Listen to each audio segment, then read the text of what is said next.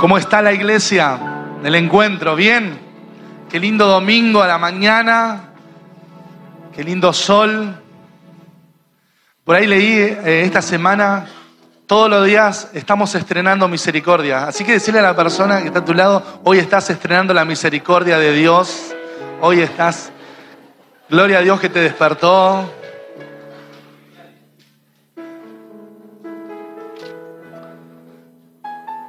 El, do- el domingo pasado me, acuerdo que le dije, decirle a la persona que está a tu lado, despertate, hermoso, bello, bello durmiente.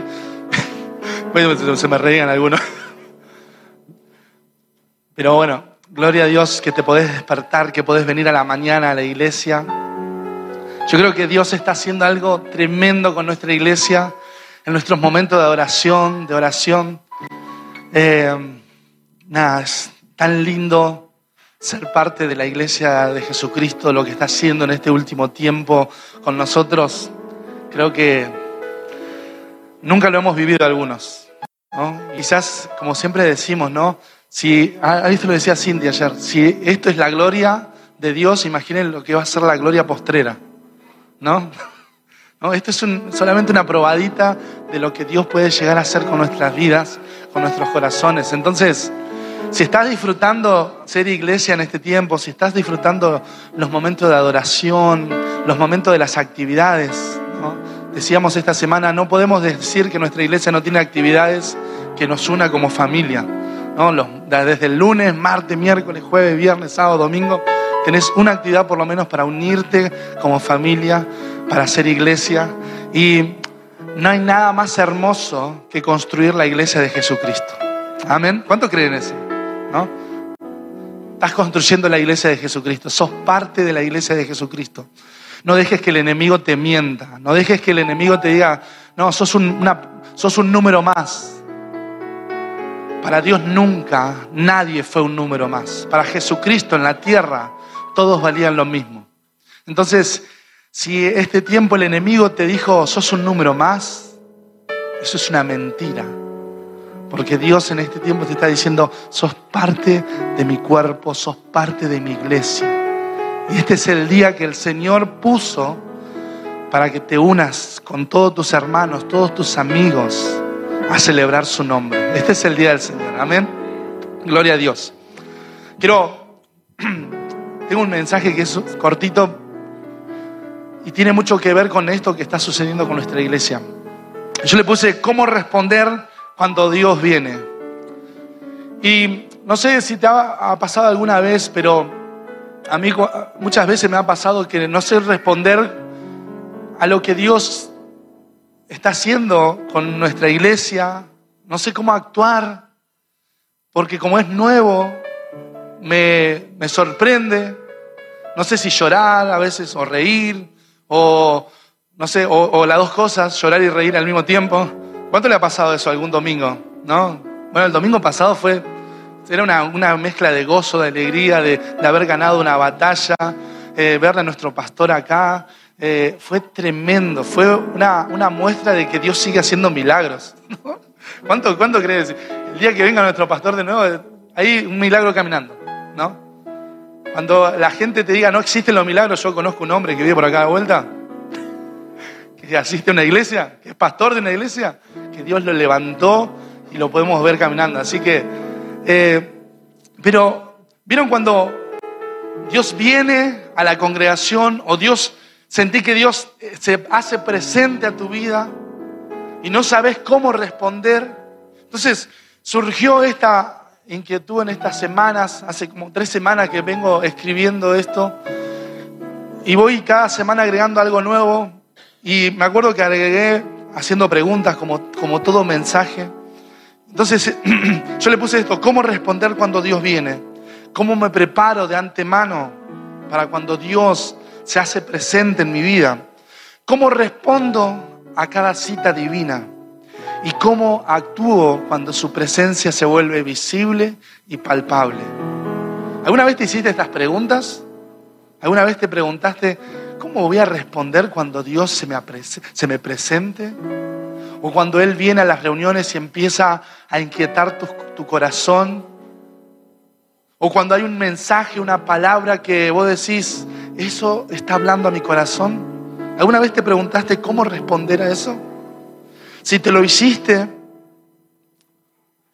es claro que uno está deseando tener una respuesta correcta. Responder correctamente a lo que Dios está presentando, a lo que Dios te está inquietando. La palabra de Dios dice que nosotros podemos ser oidores de la palabra, pero podemos ser oidores olvidadizos. O sea que podemos tener un tiempo como el que tenemos ahora, cruzar la puerta e irnos y ser oidores olvidadizos de lo que Dios nos dijo acá adentro. Podemos ser también aquellos que tienen encuentros personales con Dios y su vida jamás vuelve a ser la misma. Tenemos testimonios nuestra iglesia, de personas que vinieron a un servicio, vieron la transmisión y Dios cambió sus corazones y hoy ya no son la misma persona que hace cinco meses, cuatro meses y aún hasta hace dos semanas. He tenido la oportunidad de hablar con alguno y decirle, Dios ha hecho un cambio hasta en tu rostro. Te ha devuelto el gozo, la alegría. Y eso es lo que produce cuando uno responde a lo que Dios hace y cuando Dios viene. ¿Cuándo quieren meterse en esta charla con Dios esta mañana? Decirle, Señor, quiero responder cuando vos venís. Quiero responder bien. Siempre decimos que cada reunión es una cita divina. No es solamente un evento, una actividad, sino es una cita divina que Dios planificó, pensó para encontrarse con vos. Si hoy no, no hubiese nadie en el auditorio y solamente vos estuvieras en este lugar, Dios bajaría y te hablaría solamente a tu corazón y se quedaría con vos a charlar. Porque Él quiere tener esa cita divina. Aunque no estuviera el sonido, aunque no estuvieran las pantallas, no estuviera eh, la, la gente que canta, si solamente te sentaras a este lugar y le dijeras, Dios, quiero conocerte, es suficiente para que Dios venga y diga, yo me quiero mostrar a vos, quiero hablarte. Y entonces quiero hablarte de tres casos específicos que pasaron en la Biblia, de situaciones que se encontraron personajes con Dios y que respondieron de una manera. Quiero que abras tu Biblia en Éxodo capítulo 3, lo vamos a leer rápido. Sé que es una historia que conoces y si no la conoces está en la palabra de Dios. Éxodo capítulo 3, versículo 1.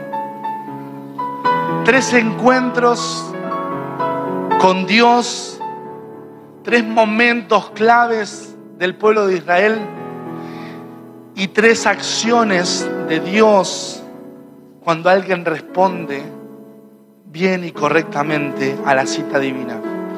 Si leíste tu Biblia, dice el llamamiento de Moisés. Y dice Éxodo capítulo 3, versículo 1, apacentando Moisés las ovejas de Jetro, su suegro, sacerdote de Madián, llevó a las ovejas a través del desierto y llegó hasta Oreb, monte de Dios. Y se le apareció el ángel de Jehová en una llama de fuego en medio de una zarza. Y él miró y vio que la zarza ardía en fuego y la zarza no se consumía. Entonces Moisés dijo, iré yo ahora y veré y veré esta grande visión. ¿Por qué causa la zarza no se quema? Viendo Jehová que él iba a ver, lo llamó Dios del medio de la zarza y dijo, Moisés, Moisés, y él respondió, heme aquí. Vemos una escena. Moisés, un día normal de trabajo, como un día quizás nuestro, un día normal, lunes por la mañana, 9 de la mañana, 10, 10 de la mañana, cuando estamos trabajando. De repente Moisés ve algo que no siempre sucede. Que un arbusto esté prendido fuego y encima que no se consuma. ¿no? Cuando uno hace quizás asado, lo primero que se consume es el papel, lo segundo es quizás eh, algún cajón que pusiste y después, una vez que se prendió, desapareció. Vas a, a las 45 minutos y ya está blanca ¿no? Eh, la leña. Pero en este caso, él le sorprende y dice, ¿qué pasa con esta zarza, este arbusto que no se quema? es una gran visión. Otro versículo dice, voy a ir a ver este milagro. ¿no? Moisés dice en su momento, dice, voy a ir a ver este milagro. Esto que está sucediendo es milagroso. Nunca había visto esto. Lo voy a filmar. No. Es muy de la época. Y es sorprendente esto porque yo no le había prestado atención, pero a él no le sorprende nada de lo que está sucediendo porque está acostumbrado a vivir en ese lugar. ¿No? Quizás con el calor del, desierto, quizás se podía encender algún pastizal, algo. Imagínense, acá se nos prende dos por tres en Córdoba, en algún pastizal se prende siempre. O sea que puede ser muy factible que se prenda en el medio de un desierto con 50 y pico de, calor. Puede suceder eso. Pero lo que le sorprende es que no se quema. Entonces, Dios cuando ve que Él quiere ver el milagro, y lo dice el versículo, dice, entonces Moisés dijo, iré yo ahora y veré esta gran visión, ¿por qué causa la zarza no se quema? Viendo Jehová que Él iba, lo llamó del medio de la zarza. ¿Cuál fue la actitud que tiene Moisés en este momento? Ir a ver el milagro. Ir a acercarse a lo que está sucediendo. Y esa es una primera actitud que nosotros quizás tenemos por la mañana un domingo, un martes a la tarde, un jueves o en las actividades que tenemos. Vamos, estamos. Y eso es una parte de la respuesta que Dios espera. Dios propone una cita un martes a las 8, un jueves siete y media, un domingo a las 10 de la mañana, a las 19 horas. Propone una cita y, espera tu respuesta. Espera mi respuesta. Y si vos tenés esta actitud de ir, Él te sale al encuentro. Amén. O sea que la primera actitud es ir, estar. En estos, en estos eventos, en estos encuentros personales, la única actitud que tenía que tener Moisés con respecto a esto es la curiosidad. A ver qué pasa ahí, a ver qué es esto que está pasando. Entonces, cuando Dios viene, yo le puse esto como la curiosidad de conocer lo nuevo de Dios. ¿Cómo respondo cuando Dios viene? Teniendo curiosidad de lo nuevo de Dios. Intentando decir, ah, ver cómo es esto de adorar con los ojos cerrados y que mi mente no se vaya para allá, para acá, el pan, la comida. ¿No? ¿O no le pasa eso cuando cerramos los ojos? O a mí me ha pasado cuando estoy muy cansado, cierro los ojos y creo que me despierto a la mitad de la reunión. Pero veo cuando uno está cansado y cierra los ojos y quiere dormir. Pero es distinto cuando uno tiene una actitud de decirle, Dios, cierro mis ojos, abro, extiendo mis manos al cielo y me quiero encontrar con vos. Y esta es la actitud que tiene Moisés. Va, ve lo que está sucediendo y Dios dice, yo le voy a salir al encuentro a esta persona. Un día normal, un día cualquiera de la vida de Moisés, en su trabajo normal, Dios le sale al encuentro y a partir de ese momento cambia la realidad de Moisés. Amén. La actitud de Moisés de ver el milagro hace que Dios hable desde la zarza. Nuestra actitud con respecto a lo que Dios está haciendo, de ver algo nuevo, hace que Dios hable por medio de la zarza, en medio de la zarza. O sea que tenemos que tener una actitud. Esto lo hemos hablado muchas veces con los jóvenes. Lauris nos ha comido la cabeza con esto. actitud, ¿no? Vengan con actitud. Acérquense con actitud. Y este es el tiempo de tener una actitud correcta, de responder de la manera más correcta, de decirle, Señor, estoy acá, no sé lo que vas a hacer. Nosotros usamos mucho una palabra, expectativa. Venimos con expectativa, no sé lo que vas a hacer. Sé que el domingo a la mañana, el pasado domingo a la mañana fue tremendo, pero el domingo a la tarde nosotros sabíamos que iba a ser mayor. Porque venimos con qué? Con actitud, con expectativa de lo que Dios va a hacer. Y esta escena nos muestra cómo Dios ve la actitud, ve el corazón y habla. Si Dios, si querés que en este tiempo Dios te hable, mostra tu actitud, mostra tu expectativa, que Él en medio del fuego va a hablar. Amén. Primera de Samuel capítulo 1, versículo 1 hasta el 10. La historia de Samuel, de un niño en el templo. Si lo tenés ahí en tu Biblia, vamos a leerlo. Primera de Samuel capítulo 1.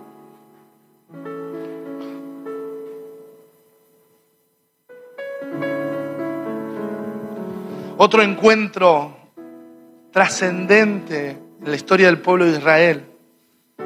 Dice, el joven Samuel ministraba a Jehová en presencia de Elí, que era el sacerdote, y la palabra de Jehová escaseaba en aquellos días. No había visión con frecuencia.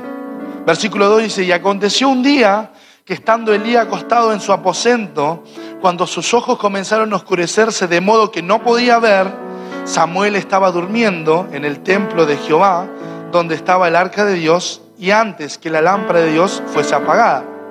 Jehová llamó a Samuel y él respondió, heme aquí. Y corrió luego a Elí y dijo, heme aquí, ¿para qué me llamaste? Y Elí le dijo, yo no he llamado, vuelve y acuéstate. Y él se volvió y se acostó. Versículo 6 dice, y Jehová volvió a llamar otra vez a Samuel. Y levantándose Samuel, vino a Elí y dijo, heme aquí, ¿para qué me has llamado? Y él le dijo, hijo mío, yo no he llamado, vuelve y acuéstate. Versículo 7, y Samuel no había conocido aún a Jehová, ni la palabra de Jehová le había sido revelada. Jehová pues llamó la tercera vez a Samuel y él se levantó y vino a Elí y dijo, heme aquí. ¿para qué me has llamado? Entonces Elí, que Jehová llamaba, vio que, que, Jehová llamaba al joven, dijo, Elías Samuel, ve y acuéstate. Y si te llamare, dirás, habla Jehová, porque tu siervo oye. Así fue Samuel y se acostó en su lugar. Versículo 10, y vino Jehová y se paró y llamó como las otras veces Samuel, Samuel. Entonces Samuel dijo, habla porque tu siervo oye. ¿Se acuerdan de esta historia?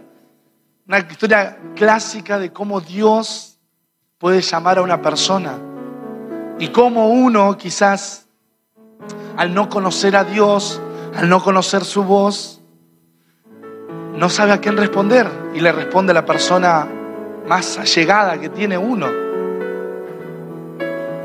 Y a veces en esta historia de Samuel me llama mucho la atención porque en estos diez versículos aclara el autor muchas veces de que en estos días no había voz de Dios, no había revelación, no había palabra. Entonces es entendible que Samuel no conociera a Dios. Y algo que me llamó la atención cuando leía el versículo, ¿qué estaba haciendo Samuel? ¿Estaba en la iglesia? en el, templo, acostado cerca del arca de Dios. O sea, tenía la presencia de Dios muy cerquita y no podía responder a lo que Dios lo estaba llamando. No podía interpretar al llamado de Dios. Es interesante, durmiendo en la iglesia, viniendo a la iglesia, no conocía al Dios que le estaba adorando, que le estaba, se le estaba presentando ahí. Me llamó mucho la atención esto, que cuando Elí entiende por tercera vez que es Dios, le da la clave de cómo responder. Y la respuesta de Samuel es, habla porque tu siervo oye. ¿Cuál es la actitud en esto? ¿La actitud es estar durmiendo? ¿Es estar en la iglesia? No, no, no. La actitud es solamente decir, habla. Señor, habla. Con Moisés la actitud es yo voy a ir a ver. Pero con Samuel la actitud es habla. Habla que tu siervo oye. ¿Cómo respondo cuando Dios viene? Diciendo solamente esto. Habla que tu siervo oye. ¿Cómo se, se destraba las bendiciones de Dios? Diciendo, habla que tu siervo oye. Amén. La inocencia y el poco conocimiento de Dios hace que Samuel tenga un encuentro mucho más sorprendente. Uno lee la historia y dice, ay, pobre Samuel, no conocía a Dios. Nunca había escuchado la voz de Dios. Y eso es lo que hace sorprendente. Si esta mañana nunca escuchaste la voz de Dios, nunca sentiste que Dios se te presentó, que vino a tu vida, ya sos como Samuel. Ya estás. Y es el momento de decirle a Dios, habla que tu siervo oye. Si sentís que Dios te está desafiando en este tiempo, algo mayor, decirle esto, habla que tu siervo oye. Hechos capítulo 9, versículo 1 al 6. Si tenés tu Biblia ahí, por favor, busca Hechos.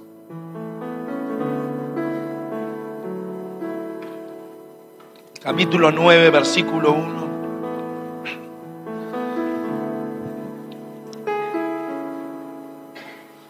Esta historia también es súper conocida. Tercer encuentro cambia una realidad. Si, si lo encontraste, dice Saúl, Saulo, perdón, respirando a una amenaza y muerte contra los discípulos del Señor, vino al sumo sacerdote y le pidió cartas para la sinagoga de Damasco, a fin de que si hallase algún hombre o mujer de este camino, o sea, los cristianos, los trajese preso a Jerusalén.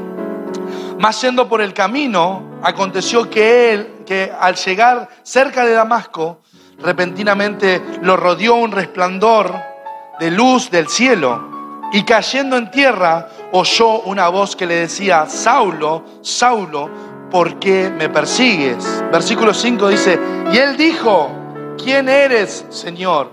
Y le dijo, yo soy Jesús, a quien tú persigues. Dura cosa te es dar cosas contra el aguijón. Versículo 6, y él, temblando y temeroso, dijo, Señor, ¿qué quieres que yo haga? Y el Señor le dijo, levántate y entra en la ciudad y se te dirá lo que debes hacer.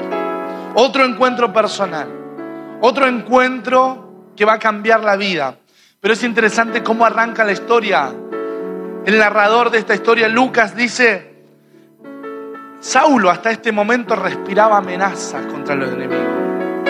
Poéticamente lo está diciendo, pero básicamente era, soñaba con encontrarse un cristiano en el camino y matarlo.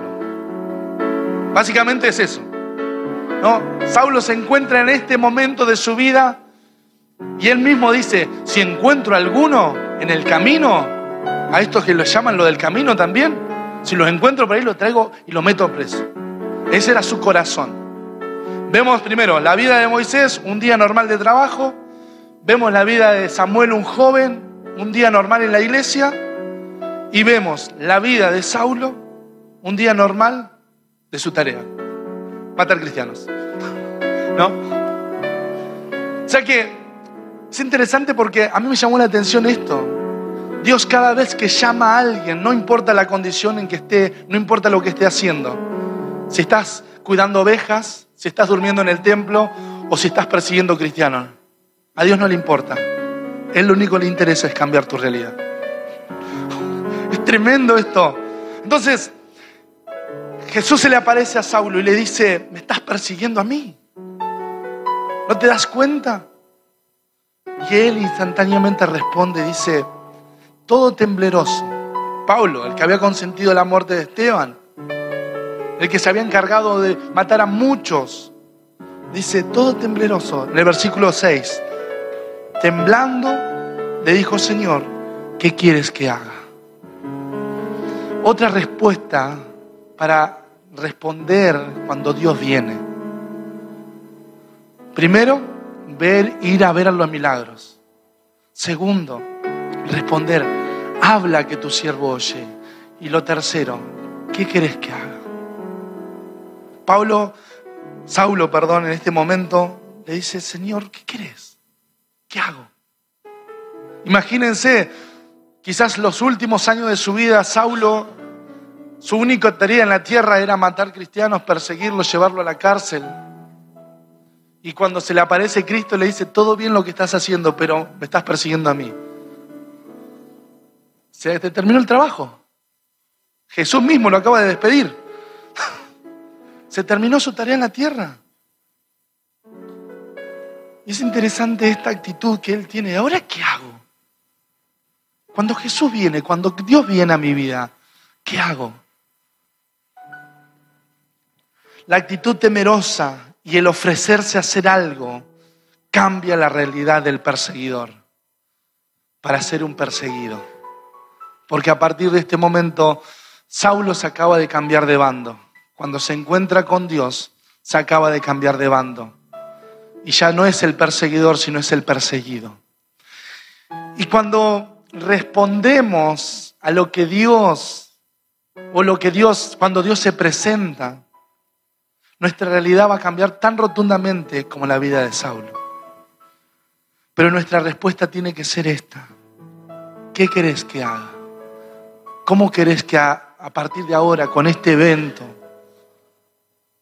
con esto que me acaba de suceder, ¿cómo querés que reaccione? Jesús, el mismo Señor, le dice, levántate y entra en la ciudad y se te dirá lo que debes hacer. O sea que hay una charla entre Saulo y Jesús desde el cielo y le dice esto puntualmente. Como respondiste bien, porque imagínense que Saulo responde de otra manera y se enoja y se pone violento con la imagen, con lo que está sucediendo en ese momento. Quizás, como muchas veces nosotros hemos respondido, Dios se nos presenta y dice, hoy no tengo ganas de orar, hoy no tengo ganas de hacer esto. Vine a la iglesia porque me, me trajeron, me invitaron, o porque era domingo nada más. Imagínense que Saulo hubiese respondido de esta manera. Hoy no tendríamos al apóstol Pablo. Pero la respuesta de Pablo es lo que cambia todo. Por eso que Jesús le va a decir, como respondiste bien, ahora entra a la ciudad que se te va a decir lo que tienes que hacer. ¿Cómo respondo cuando Dios viene? Primero, tener una actitud de ir, de acercarme a lo que Dios está haciendo, de sumarme al momento. Cuando Dios está viniendo a nuestra iglesia, cuando sentís que está sucediendo algo con la alabanza, con la adoración, con la prédica, con el mensaje que se te está dando, nuestra actitud no puede ser empática, de decir, ah, otro domingo vengo a recibir más de Dios. O estar mirando el reloj y decir, bueno, ¿cuánto falta para irme?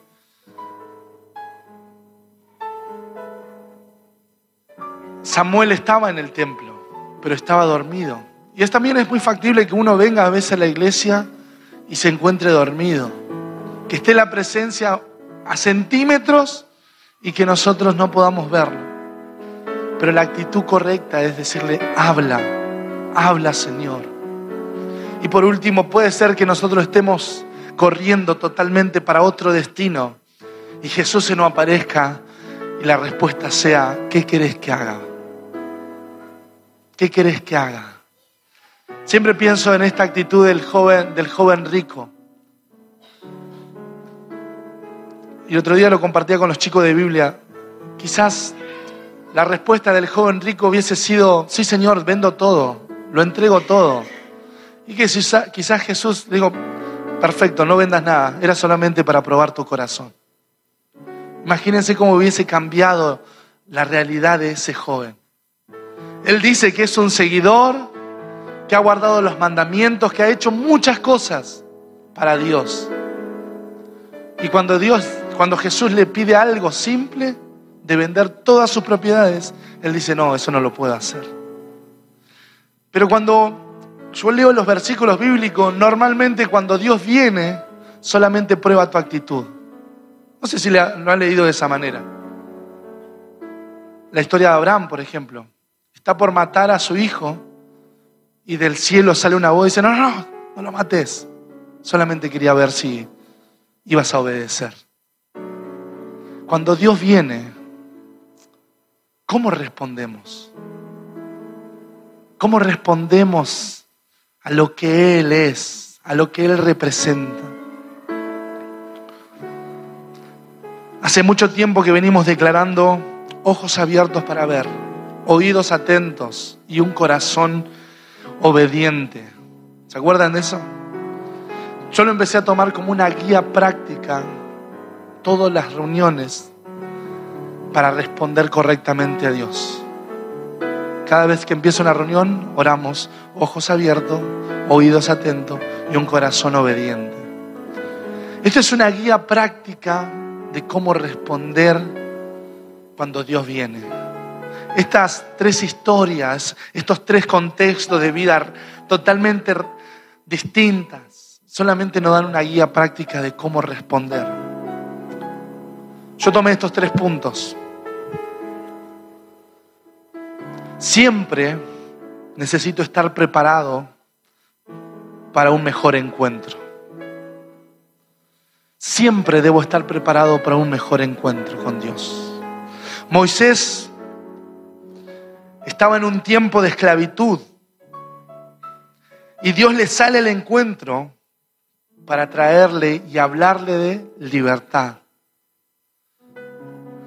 O sea que la zarza no es el evento mayor que él va a ver. El evento mayor que él va a ver es que un pueblo entero va a estar lleno de esclavitud y él lo va a llevar a libertad. Esa actitud que él tiene de caminar hacia la zarza es que él tarde o temprano traiga libertad a muchos judíos. Cuando Dios viene, ¿cómo respondemos? Porque quizás Dios tenga un plan para nuestra vida después de esa respuesta. ¿No? Si es favorable. Por eso te digo, esto es una guía práctica. Si estás anotando, punto número uno, siempre preparado para un mejor encuentro. Punto número dos, siempre sensible a nuevas charlas con Dios. Samuel en medio de su desconocimiento por la voz de Dios y su falta de revelación, Dios le sale al encuentro. Y algo que anoté, ¿qué tengo que tener para charlar con Dios? ¿Qué tema le tendría que charlar a Dios yo cuando Él se presenta? Y leyendo la historia de Samuel es nada. Nada. Porque Samuel no tenía nada que charlar solamente dijo, habla que tu siervo oye. A veces uno se presenta a Dios o cuando Dios viene, uno quiere llenar espacios vacíos y decirle, ay Señor, eres bueno, bondadoso. Y uno empieza a repetir algo que escuchó y, y empieza a cantar una canción. Pero cuando Dios se presenta, no necesito decirle nada. Él ya lo sabe todo. Solamente necesito decirle, habla, que tu siervo oye. Ojos abiertos para verte, oídos atentos para escucharte. Siempre dócil a nuevas directivas. Como te decía recién, la vida de Saulo no era la mejor. Era un perseguidor de cristianos. Pero aún así el perseguidor de cristianos tiene un momento de docibilidad, donde se vuelve dócil. Aquel que respiraba amenaza, aquel que era sumamente violento, tiene un momento de decir, voy a ser dócil. Pablo en medio de la persecución por los cristianos y habiendo participado de la muerte de Esteban, Dios le sale al encuentro para cambiar su destino. Y poéticamente escribí esto. Él respiraba amenaza y Dios cambió su respiración. Él respiraba algo y Dios cuando le salió el encuentro le cambió la respiración. Dejó de respirar amenaza y empezó a respirar el Evangelio eterno. Amén. Cuando viene Dios, ¿cómo respondo? Yo te invito a que te pongas de pie por un momento y...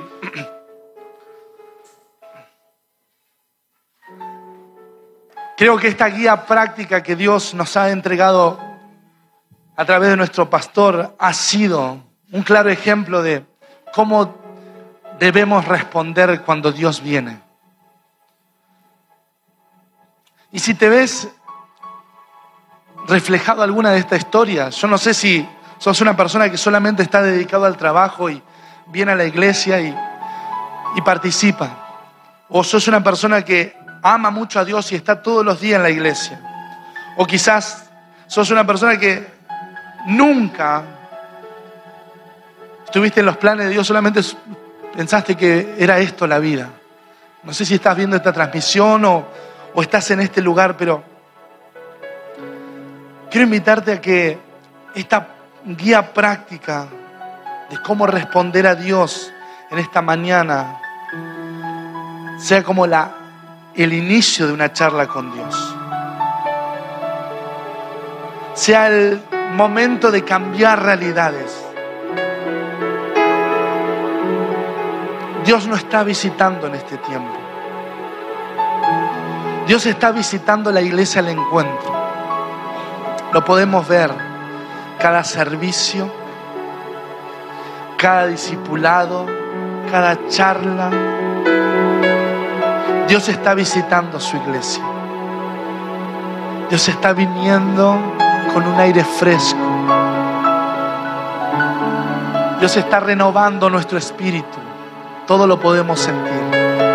Dios está trayendo un tiempo de milagros, de nuevas experiencias personales con Dios. Dios está haciendo lo que quizás por años se oró que sucediera en este lugar.